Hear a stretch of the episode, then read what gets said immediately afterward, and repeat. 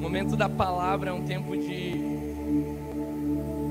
Nós estamos com o coração aberto para deixar o Espírito Santo ministrar com a gente.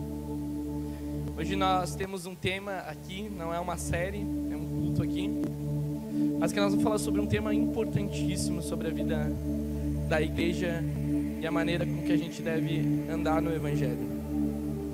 Nós vamos falar sobre os princípios do discipulado apostólico. Vamos largar aqui na tela aqui. Princípios do discipulado apostólico. Pode parecer um pouco confuso assim, o que, que é isso? Mas eu vou tentar trazer de uma maneira bem clara aí que facilite esse ensino aí para você. Então, um dos grandes desafios da nossa caminhada nosso coração rebelde, pelo nosso coração independente, pelo nosso coração que tem uma luta de su sujeitar aos princípios de Deus. Muitas vezes nós não conseguimos nos entregar a uma cultura de cuidado, a uma cultura de exortação, a uma cultura de aconselhamento, a uma cultura de direção.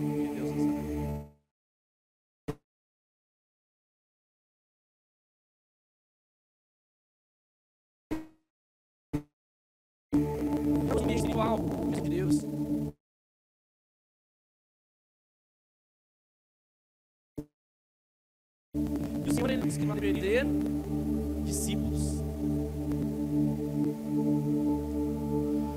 Nos deixou essa cultura sobre ensino, essa cultura sobre ensinar os mandamentos do Senhor, ensinar os princípios do Senhor. Ele nos ensinou sobre essa exortação, onde que os nossos pés eles são alinhados de uma maneira que nessa caminhada nós começamos a agradar a Deus. Bem por certo é a palavra diz para vir a Ele todos que estão cansados, sobrecarregados. Ele fala que vai nos aliviar. Isso é tudo uma verdade, um efeito do Evangelho sobre a nossa vida. Ele tira os fatos. Mas jamais nós devemos esquecer que a porta ela continua sendo estreita. O Evangelho não nos proporciona uma porta larga seria uma porta a qual nós vivemos o Evangelho ou andamos com Jesus da maneira com que bem nós entendemos. Por isso que nós precisamos de uma renovação de mente, que a palavra fala de metanoia, de arrependimento. E essa transformação de perspectiva de mente é que vai fazer a gente mudar e vai fazer com que essa nova cultura do reino do céu ela seja estabelecida sobre o nosso coração. E agora nós andávamos antes de uma maneira, né? Existe uma música, até falei de manhã, agora me lembrei de novo. Diz aquela música que existia um homenzinho torto, ele estava numa casa torta, sua vida era totalmente torta, né? Até que ele encontrou Jesus e Jesus encontrou ele e a vida dele, o que que aconteceu? Endireitou. As coisas se arrumaram, se ajeitaram, os pés deles agora estavam firmados numa direção correta, num caminho correto. E o evangelho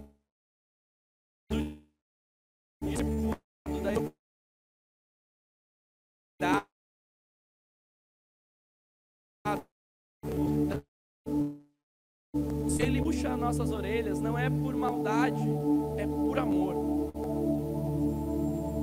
Ele fala que um pai, ele corrige os seus filhos filho que logo aceita a correção, que é alinhado por ele, ele vai ter bênção sobre a vida. Mas a Bíblia deixa claro ali que o filho que não aceita a correção, a exortação, logo ele não é filho. A Bíblia chama assim, ó, de bastardo. Ou seja, é um filho que negou o pai, é um filho que cortou o relacionamento com Deus. Por quê? aceitou a correção e a exortação de Jesus.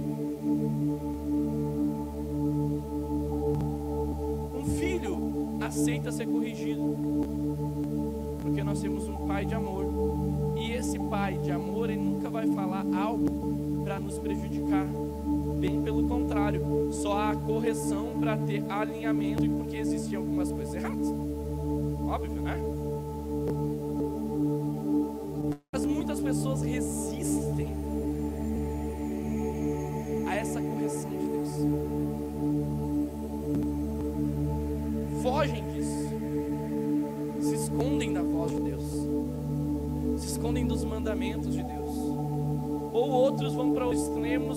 Só querem saber as promessas que Deus tem. Né? O que, que Deus pode me servir agora? O que, que Deus pode fazer por mim? Por mim agora? Mas nós não estabelecemos um compromisso de uma aliança, de uma relação, de entender o que, que eu faço por Ele agora. O que, que eu faço a partir dessa transformação de vida e dessa direção sobre nós?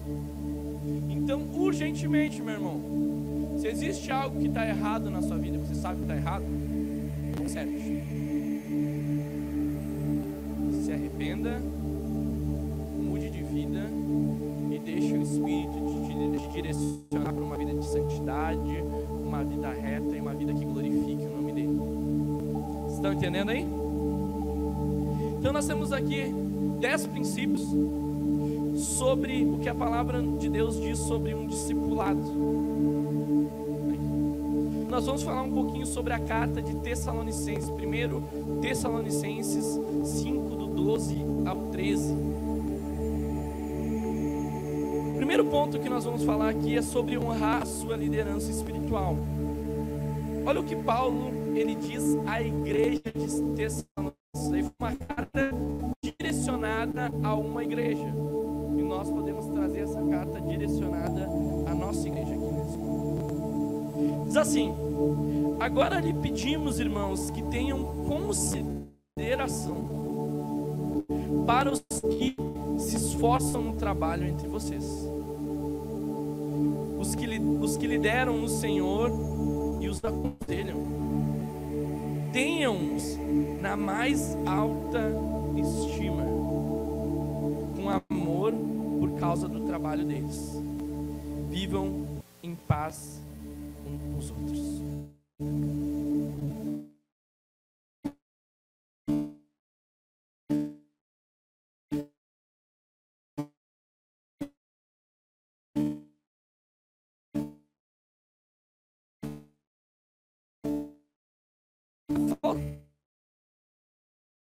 as coisas, tá certo? Com Deus, nós aprendemos submissão, honra, lealdade, fidelidade, e vai todos esses princípios que Deus vai nos ensinando. Paulo aqui ele está corrigindo essa igreja dizendo: olha, tem uma coisa aí que é importante para vocês. Vocês precisam ter consideração por aqueles que se dedicam e se esforçam no trabalho do reino entre vocês.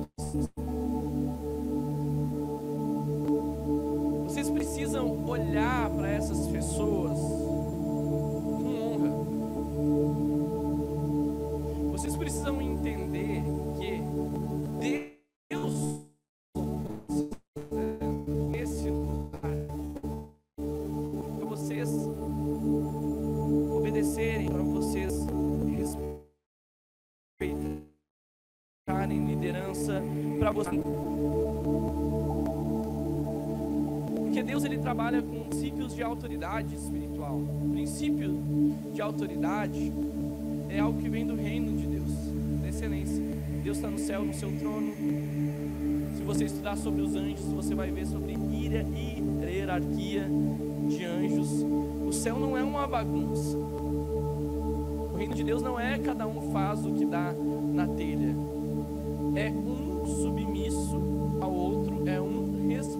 Responsável por determinada área. Por isso que as coisas funcionam.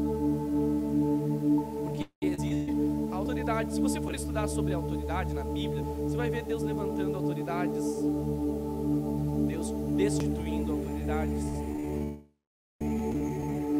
Mas Deus usa as autoridades para trabalhar no nosso coração. E nós devemos entender que nós não somos. Você pode. O que, que seria congregar numa igreja ou pertencer a uma igreja? Vamos meditar um pouco sobre isso. É totalmente diferente de vir numa igreja, de frequentar quando eu quiser numa igreja. Pertencer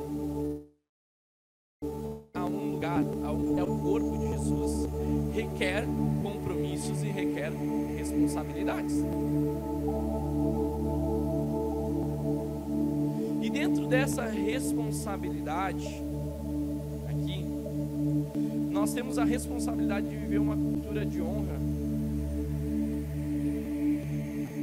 não só com, com os líderes, com os outros também. Mas aqui ele está nos declarando: olha só, tenham-nos na mais alta estima, um amor por causa do trabalho dele. Ou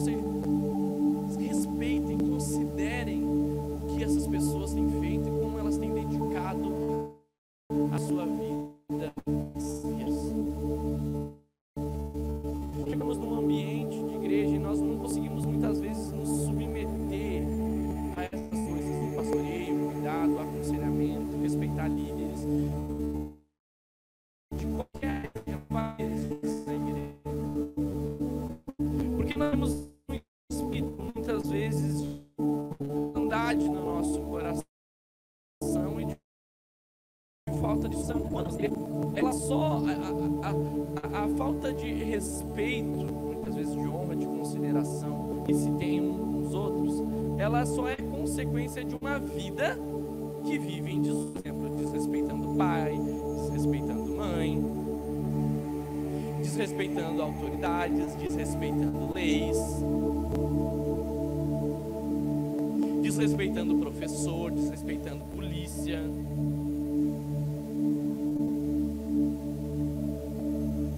Desrespeita várias coisas, desonra várias coisas. É lógico que quando nós estamos num ambiente espiritual, no qual a nossa ligação maior é o nosso amor em Jesus, é o nosso entendimento de compreensão de reino, se não respeita pai e mãe que fizeram alguma coisa, você acha que vai respeitar um líder que está em um determinado lugar?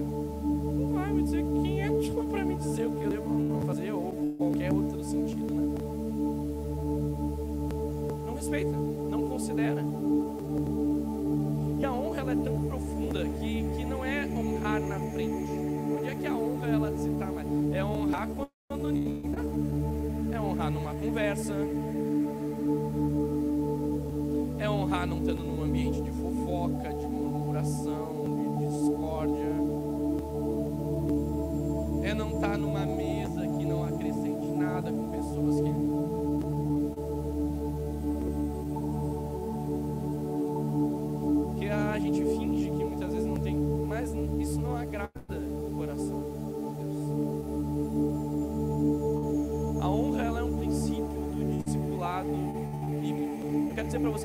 Te cuidar, ninguém vai te discipular se você não honrar essa pessoa.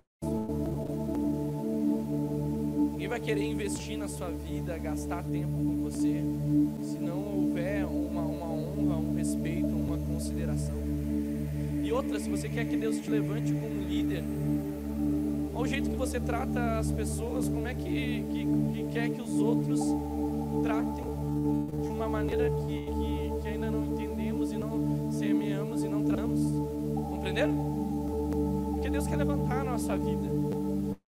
Deus quer levantar os nossos ministérios, as nossas casas, as nossas famílias. Nós temos que ter muita sabedoria e muito bom senso para saber lidar com todas essas situações. Ah, eu honro quem merece honra. Será que é isso que a Bíblia nos diz? Dá para entrar tão profundo nisso. Tem uma série lá de lives que eu. Sete cultos, eu acho, só sobre isso, mas. A, desonra ela tem a ver com falta de valorização. A desonra ela tem a ver quando a gente torna comum o que não é comum. A desonra quando nós nos aproximamos e nós esquecemos quem cada pessoa é em Deus e como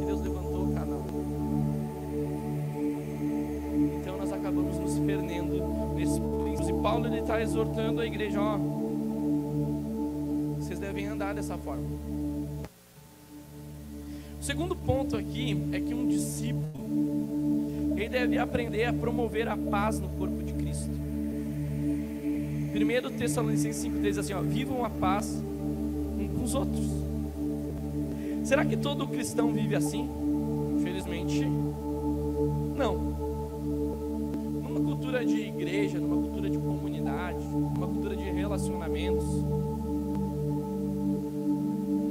devemos aprender a viver em paz com os outros. Cultura de guerra, cultura de discórdia, cultura de briga, cultura de facções, de mutins, isso não tem a ver com, com o reino de Deus. O Senhor nos chama para nós nos esforçarmos para manter a paz e viver a paz um Estão comigo aí? A paz de Deus. Não a guerra, não a discórdia. Um princípio de um discípulo de Jesus, de alguém que segue Jesus, olha só o que Mateus 5,9 diz assim: ó. Bem-aventurado os pacificadores, pois serão chamados filhos de Deus. Bem-aventurado os pacificadores. O que é alguém que pacifica? Isso você vai fazer bastante na igreja, você vai fazer bastante em outros lugares. Deus vai nos dar bastante oportunidade da gente fazer isso. É quando houver confusão, brigas, discórdias. É você não é aquele que vai colocar fogo na situação. Não acredito que falou isso. Se fosse comigo, negócio era diferente.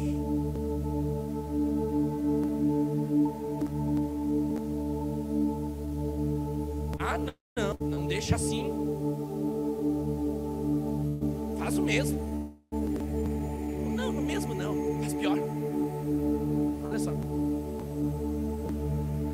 Quem a pessoa está pensando que é para falar assim comigo? né?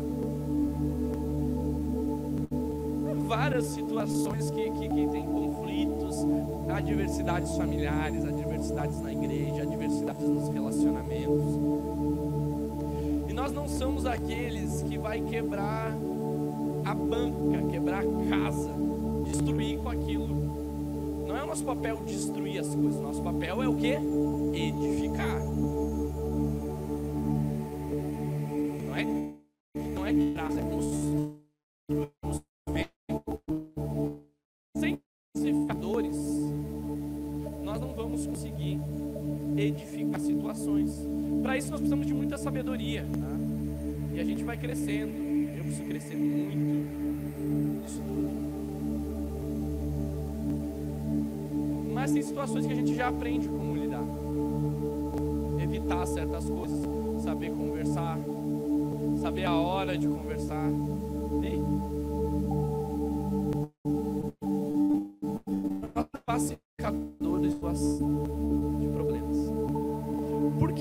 Devemos ser pacificadores? Porque no evangelho que nós ministramos, olha o evangelho de 2 Coríntios 5,18. O que, é o evangelho? O evangelho de Jesus. Olha, diz aqui, ó. Tudo isso provém de Deus que nos reconciliou consigo mesmo por meio de Cristo. E nos deu o ministério da reconciliação. Ou seja, que Deus em Cristo estava reconciliando consigo o mundo, não lançando em conta os pecados dos homens, e nos confiou a mensagem da reconciliação. Olha só que poder o Evangelho tem o poder de reconciliar as coisas, o poder de perdoar, o poder de dar mais uma chance. poder de restaurar as coisas. Meu irmão, isso o Evangelho é poderoso nisso daí. Dentro da vida da igreja, da comunidade, do discipulado que o Senhor Jesus nos chama, nós somos o Evangelho que reconcilia, que restaura, que levanta, que edifica. Amém? Esse é o evangelho que Jesus nos chama para nós vivermos em comunidade. E para isso nós vamos ter que aprender muito a perdoar. Nós vamos ter que ter muita paciência. Aleluia. Vamos ter que crescer no amor, crescer na misericórdia. Glória a Deus sobre as nossas vidas. Ajuda-nos, Senhor. Amém? Quem é que ora isso? Eu oro. Ajuda-nos. Dá na paciência de Cristo Jesus. O Evangelho não diz que é fácil essas coisas. Mas ele nos mostra que nós somos capazes. E que em Deus é possível. Com o Espírito Santo nós podemos. Evangelho do perdão, o Evangelho da reconciliação, o Evangelho que promove paz, isso é necessário para uma cultura de igreja saudável, para uma cultura familiar saudável, e para isso se aplica em todos os relacionamentos que você tem na sua vida. Terceiro ponto, o que é esperado nesse discipulado apostólico também? Ali, ó, nós estamos ruminando, né, digamos assim, sendo ministrados, ensinados pelo que diz em 1 Tessalonicenses 5. Agora nós vamos para o versículo 14 e 15. Sobre servir a família da fé. Olha só.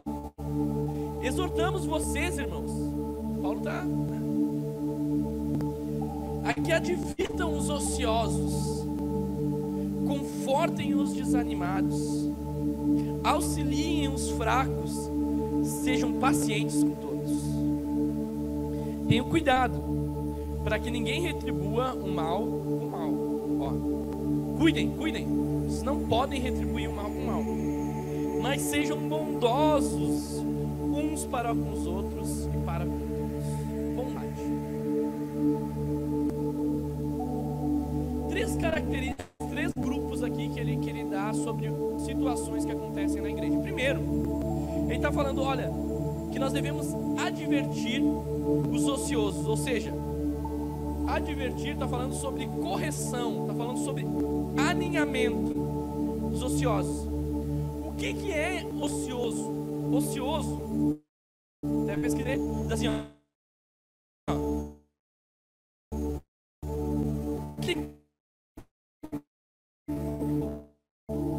Inativo, é aquele que não faz nada ou que faz coisas sem vontade. Preguiçoso. Olha só. Você está vendo preguiçoso, você está vendo aquele jogado, atirado no meio da igreja, no meio da família, aquele que não quer nada com nada, aquele que leva tudo, como diz na, na, nas coxas, de qualquer jeito, corta em qualquer horário, faz o que dá na telha, tá, tá nem aí para nada, não tem responsabilidade de nada. A Bíblia está dizendo que com esse, ó, com esse aqui, ó, não é para você dizer assim, ó, ai, tadinho, que pensa, Deus vai mudar a tua vida. Não. Então assim, você deve corrigir. Ou seja, exortar esse irmão, essa irmã. Como é que você exorta? Meu irmão, e aí, né? Tem que tomar vergonha na cara. Tem que parar de ser preguiçoso. Que começar a trabalhar. Tem que começar a ter responsabilidade. Já está na hora. Ei, o que, que é isso? Fazendo o que da sua vida? Precisa ter responsabilidade. Isso é correção. E nós devemos, como igreja, em nome de Jesus, porque uma, alguém que está vivendo ocioso, está vivendo uma vida escrava, está tá, tá em pecado, está sem propósito, sem direção.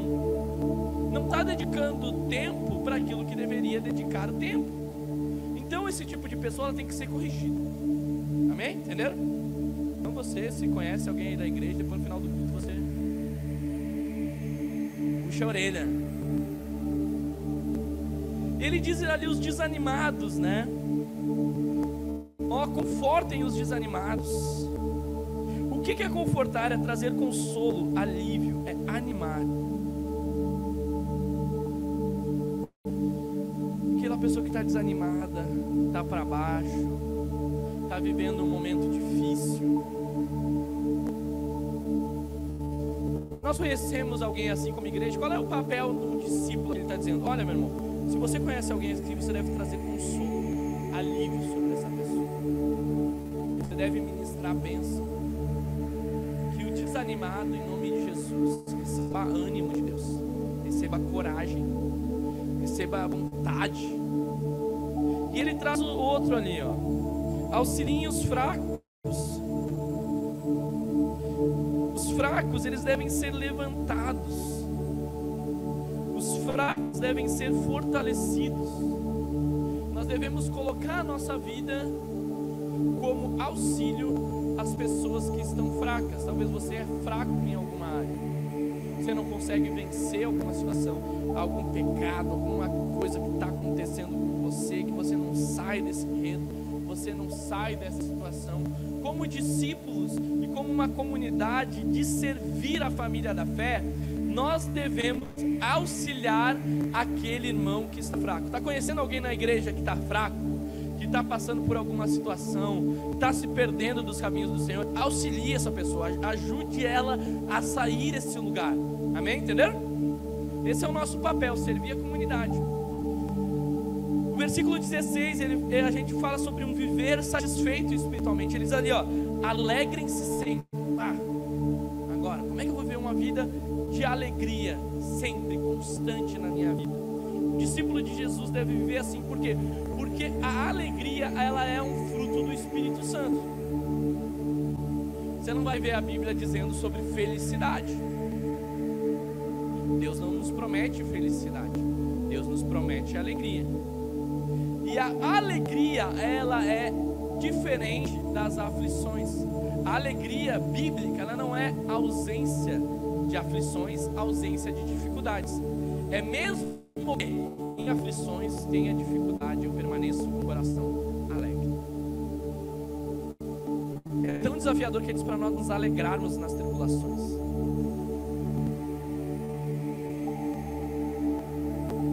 Mas como é que nós conseguimos viver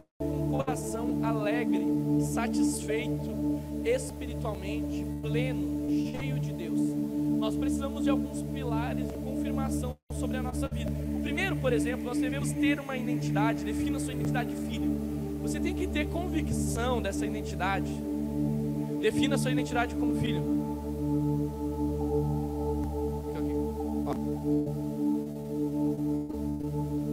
Se você firmado no seu coração que você é filho de Deus, quem é filho tem um pai. Tá muda. Daí eu olho para Deus, como que eu olho para Deus? Porque o nosso pai, ele tem, ele é bom, ele não é mau. O nosso pai nós podemos confiar. O nosso pai cuida de nós. Em Deus nós temos segurança. Nós não somos descartados, deixados de lado, esquecidos. Nenhum filho de Deus é esquecido, entenderam isso? Quando nós temos a definição que nós somos filhos de Deus, é isso firmado dentro de nós, enraizado dentro do nosso coração. O que acontece? Apesar de todas as situações, eu consigo entender: Deus está cuidando, Deus está olhando, Deus vai prover. Deus está trabalhando, está difícil, eu não estou vendo, mas sabe, por trás dos panos, Deus está arquitetando um plano, Deus vai tirar dessa situação, Deus vai romper, Deus vai mudar as coisas. Daí eu consigo me alegrar, porque espiritualmente, com os olhos da fé, eu já consigo ver o pós, eu já consigo ver o depois, e daí eu consigo também viver satisfeito e alegre, por quê? Porque eu também eu aceito o chamado de Deus como discípulo. Eu aceito o meu chamado como discípulo. Coloca aí para nós aí, Júlio. Aceite seu chamado como discípulo. Por que, que, que eu não vou conseguir viver pleno espiritualmente, satisfeito espiritualmente, se eu não aceitar isso? Porque daí você vai estar com luta com Deus. Porque você vai ter o seu chamado, a sua vida, o seu querer, o seu jeito. E Deus tem o querer dele, o jeito dele, a vontade dele. Deus tem, tem exatamente aquilo que você nasceu para ser. Deus tem um propósito. E quando a pessoa não aceita esse propósito, você vai viver em crise. Porque não aceitar o chamado de Deus, eu quero dizer para você, meu amigo, que é desobediência a Deus.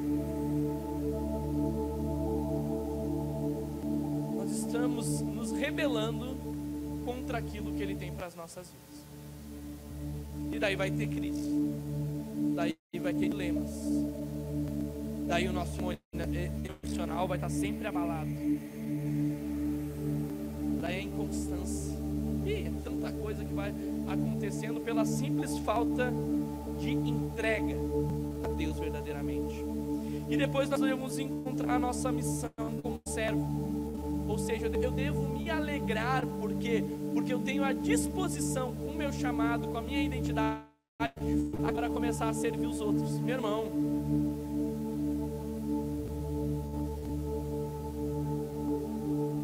existe uma satisfação que Deus colocou no nosso coração, na nossa vida, quando nós conseguimos ajudar alguém. Quem é que já teve uma experiência de alguém estar tá passando por qualquer situação, dificuldade, e Deus usar a sua vida e você foi resposta, você estendeu a mão, seja orando, seja numa conversa, seja suprindo financeiramente, seja, uh, sei lá, aconselhando ela de alguma forma, e aquela pessoa, você viu que mudou a situação dela. Quem já teve essa experiência de poder ser usado por Deus? Me conta para mim, compartilha comigo. Vai nos dizer que isso não é uma alegria, que a gente também, que isso não satisfaz a nossa vida. Mas dizer, ah Deus, mesmo com tudo isso que eu sou, né? o Senhor me usou para abençoar a vida de alguém. Dá senso de serviço, de propósito. Isso alegra a nossa vida, meu irmão. No versículo 17 ele fala assim também, ó, orem continuamente, ou seja, oração na vida de um cristão, de um discípulo de Jesus, ela é primordial para a gente. Por quê? Porque essa vida de oração, ela vai nos levando a uma constância espiritual de relacionamento e de intimidade com Ele. Logo, se você não ora, você não tem intimidade. Logo, se você não ora, fica muito mais difícil ouvir Deus.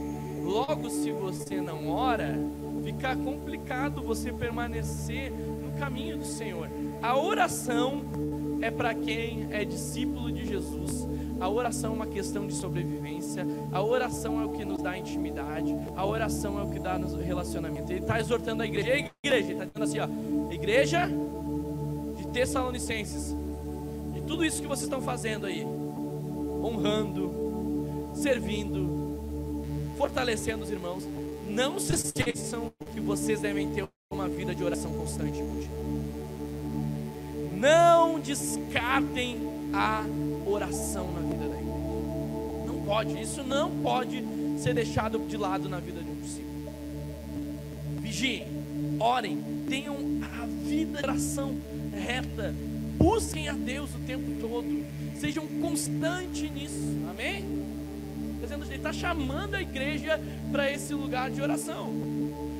O sexto aqui, ó, viver sempre em alegria, o versículo gratidão, na verdade, versículo 18 diz assim, ó, deem graças em todas as circunstâncias, pois esta é a vontade de Deus para vocês. Olha só, deem graças, glorifiquem a Deus em todas as circunstâncias, por quê? Porque essa é a vontade de Deus para vocês. Quer nós venhamos a viver em constante graça, apesar de tudo. Olha só. Sempre existe algo para a gente agradecer.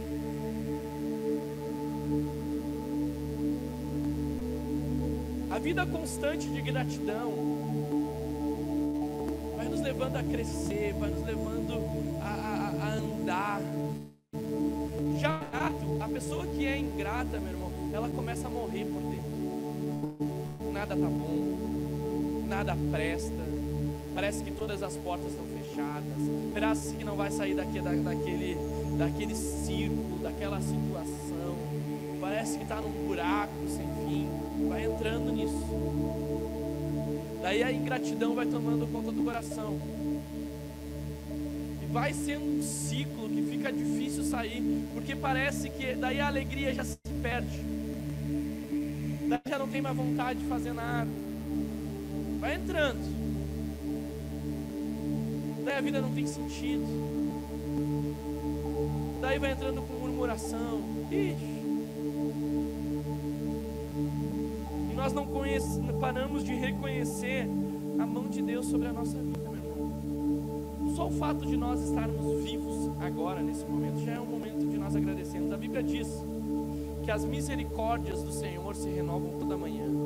E essa é a razão de nós não sermos consumidos. Meu irmão, eu me acordo todo dia agradecendo a Deus. Obrigado, Senhor, pelas tuas misericórdias que são renovadas toda manhã. Isso já é um hábito na minha vida. Acordar agradecendo que, que existe uma misericórdia, existe uma mão estendida de Deus sobre a minha vida. E essa mão estendida, esse favor de Deus, é a razão de eu não ser consumido. Ou seja, o que, que eu considero de eu não ser fulminado por Deus? Porque existe uma graça estendida, uma misericórdia, existe um olhar de Deus que está olhando assim, ó. Porque, meu irmão,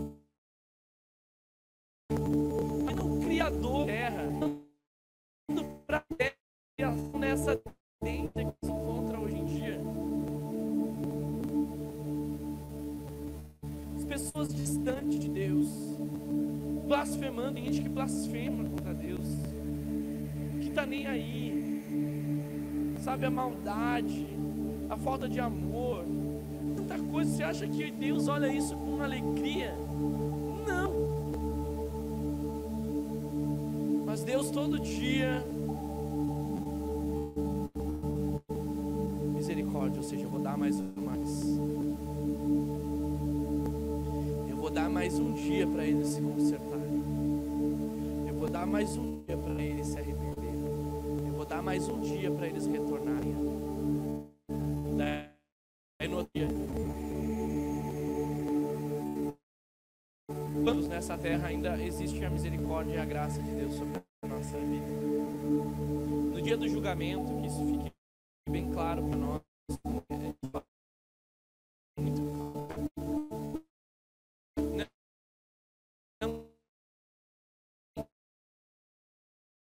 Tem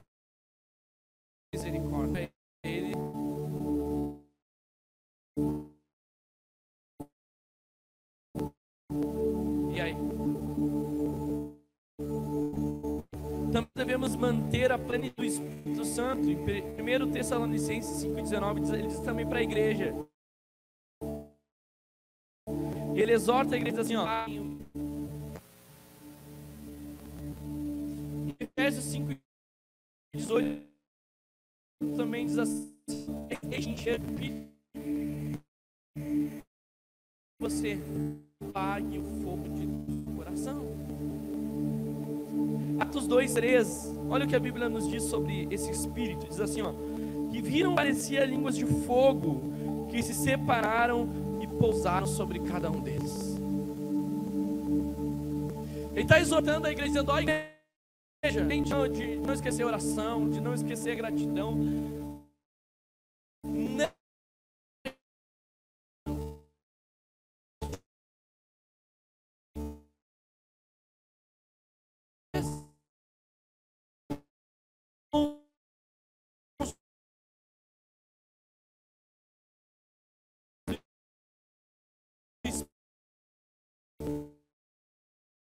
Be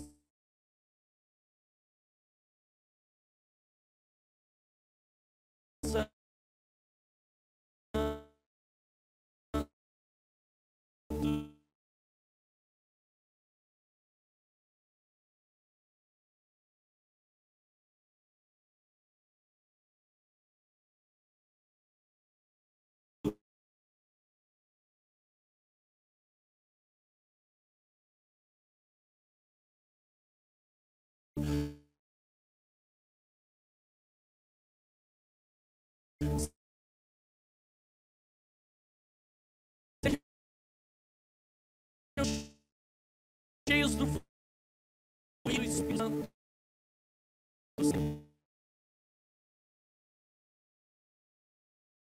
Onde é que está isso? Versículo 20 e 21, ele está dizendo: ó, não apague mas não tratem com desprezo as profecias.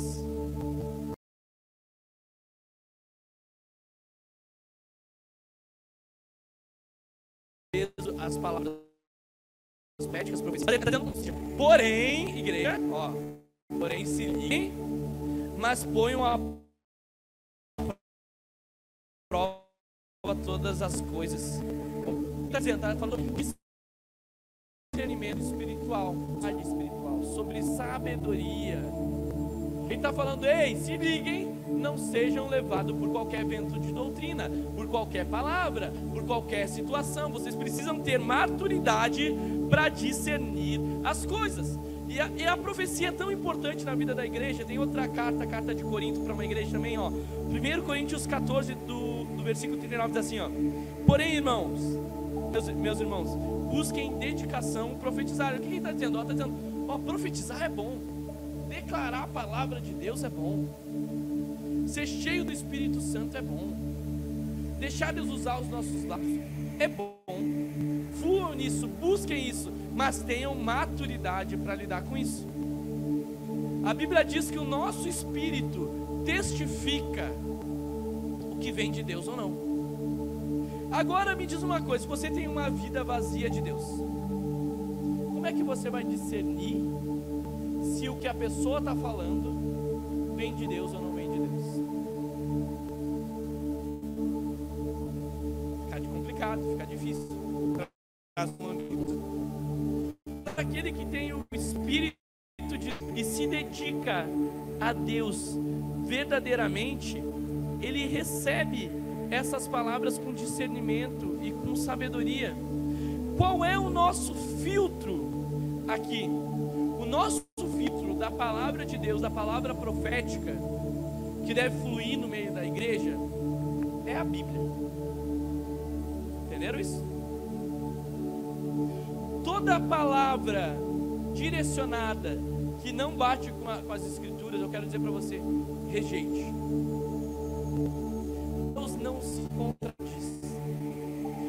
não nos diz coisas que quebram princípios bíblicos, já estabelecidos de maneira eterna, irmão. Por isso nós devemos dedicar a palavra de salvação, fluir a palavra profética, encorajar, direcionar, porque Deus fala e fala mesmo. Existem profetas no meio da igreja, existem pessoas cheias do Espírito Santo de Deus. Nós devemos estar atentos, sabe, não desprezar as profecias. Ele fala para Timóteo: lembra, lembra da, das palavras proféticas que foram direcionadas para você. Lembra da imposição de mãos que você recebeu. Traz à tona isso tudo que você recebeu. Mas ao mesmo ponto, também, mas ponha à prova as profecias também. As coisas não são bagunça, tem princípio, tem verdade de Deus, amém? Isso nós estamos falando sobre uma igreja que anda no discipulado lugar de crescimento e maturidade. Nós cremos muito, né? Estava numa na vigília agora, hein? Ontem. A gente costuma dizer rema, né? Que seria a palavra rema seria a palavra revelada de Deus, assim, algo. Ontem eu recebi uma que não tinha como a pessoa saber.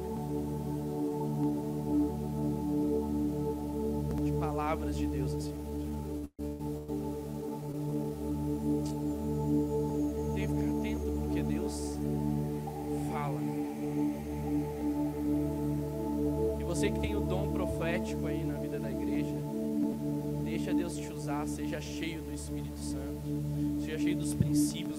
Palavra.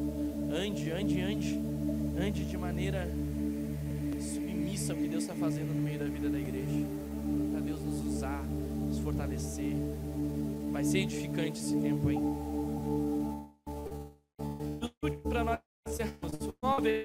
ver em versículo 23. Que o próprio Deus da paz os santifique inteiramente.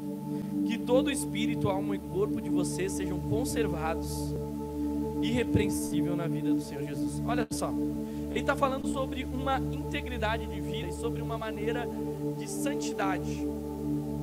Nós sabemos aqui, todos nós sabemos, que a palavra de Deus ela fala sobre todas as áreas da nossa vida. Você vai falar, ela falar sobre saúde, sobre o emocional, sobre vida financeira, sobre casamento, sobre como tratar os filhos, sobre trabalho. Ela fala como nós devemos nos comportar, comportar no nosso trabalho. Meu irmão, ela fala de tudo. A Bíblia é maravilhosa. A palavra de Deus é bênção sobre a nossa vida. Você está falando aqui, ó, sobre o espírito, alma e corpo inteiramente. Nós devemos cuidar a nossa vida em santidade. Cuidar as nossas emoções, cuidar o nosso coração, cuidar a nossa vontade, que nós não vivemos mais para a nossa vontade, nós vivemos para a vontade de Deus. A nossa mente, os nossos olhos, os nossos ouvidos, está atentos aos lugares, está atento às situações que edificam ou não edificam a nossa vida Está atento aos relacionamentos que edificam ou não edificam a nossa vida. A nossa vida, Deus quer que nós devemos conservar o nosso corpo, a nossa vida de maneira santa.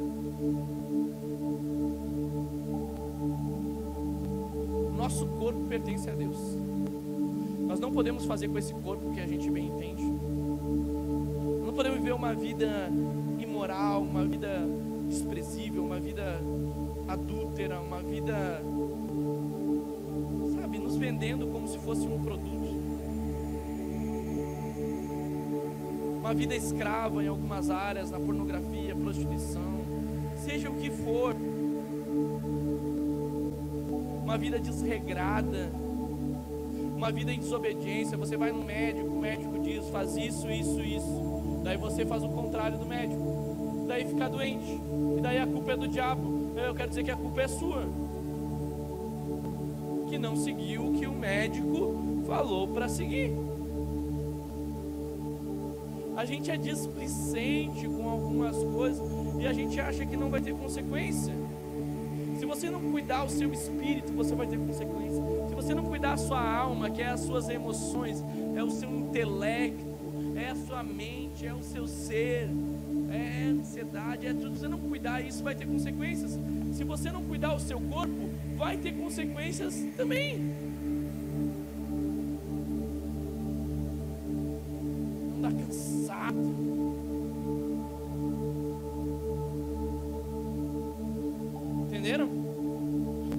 Quer que nós venhamos conservar todas as áreas de maneira santa, reta e que agrade o coração dele.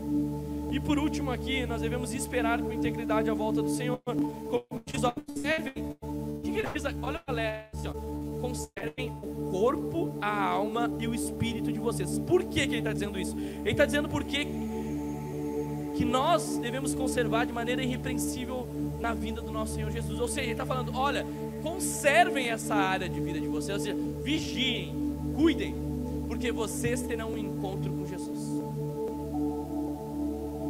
E esse encontro pode ser ele vindo dos céus hoje sabe do jeito que o mundo está, as guerras. Não fique surpreso. Apesar que muitos vão ser, né? Mas nós estamos atentos. Eu quero dizer para você, fique atento. Cuide a sua vida. Não seja pego de surpresa, conforme nós lemos na palavra, né? Que ele vai vir como um ladrão. Mas para nós que estamos atentos, nós, nós sabemos que ele está vindo. Todo dia a gente se converte, meu irmão. Todo dia a gente se arrepende. Todo dia a gente está com o nosso coração em Deus. Não fique desatento aí com a sua vida. Não dê brecha. Mas Jesus também pode vir especificamente para você. Ninguém sabe o dia que cada um vai ter um encontro. Você sabe quantos dias você vai viver? Não sabe. E se esse encontro vier, será que a nossa vida será encontrada de maneira integral, santificada aos pés de Cristo ou não? Será que a nossa vida vai estar voltada a Jesus ou não? Será que nós seremos recebidos? Ou nós seremos dizendo, ó, oh, eu não te conheço, porque é o que a Bíblia nos diz. Tem gente que infelizmente vai se achegar lá, ele, ele vai separar, meu irmão, o joio do trigo. Ele vai separar os bodes das ovelhas, ele vai separar aqueles que andaram na porta larga e na porta estreita reino de Deus não é bagunça. Ninguém, ah, eu entro de qualquer jeito. Se fosse para todo mundo entrar de qualquer jeito, a gente vivia bagunça. O reino de Deus não é assim. Deus nos promete uma eternidade com Ele. Ele vai enxugar dos nossos olhos todas as lágrimas. Nós somos filhos muito amados por Ele. Que oportunidade que a gente tem todos os dias que oportunidade que a gente tem nessa noite de poder nos aproximar dele mais uma vez. É a misericórdia dele nos chamando para o arrependimento, a misericórdia dele nos chamando para o conserto, a misericórdia dele nos chamando para a comunhão, a misericórdia dele a, a querendo, sabe, consertar tudo na nossa vida. Que amor é esse que nos alcança, que nos ensina, que nos cuida, que zela pela nossa vida. Ele podia, eu fico pensando às vezes, eu entro numas loucuras assim, tá? Não sei se você também entra, pensando,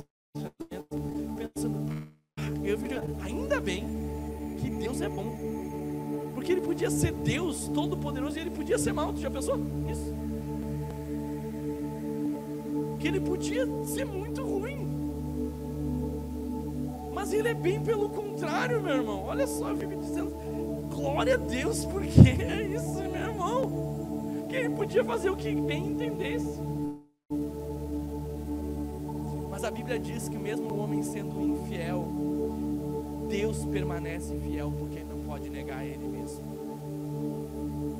Ele está falando sobre um caráter de retidão, um caráter irrepreensível, um Deus que não se corrompe, um Deus que não muda. A Bíblia diz em, em Hebreus 13:8 que Ele é o mesmo ontem, hoje e eternamente.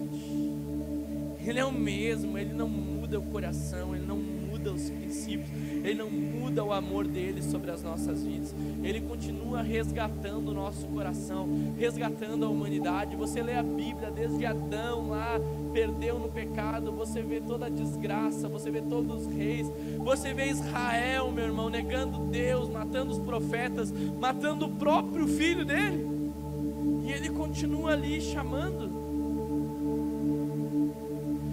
Continua querendo que nós estejamos com ele, meu irmão.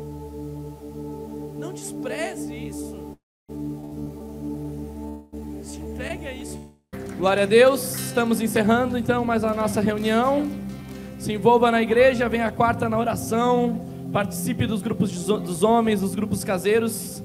Deus te abençoe, igreja.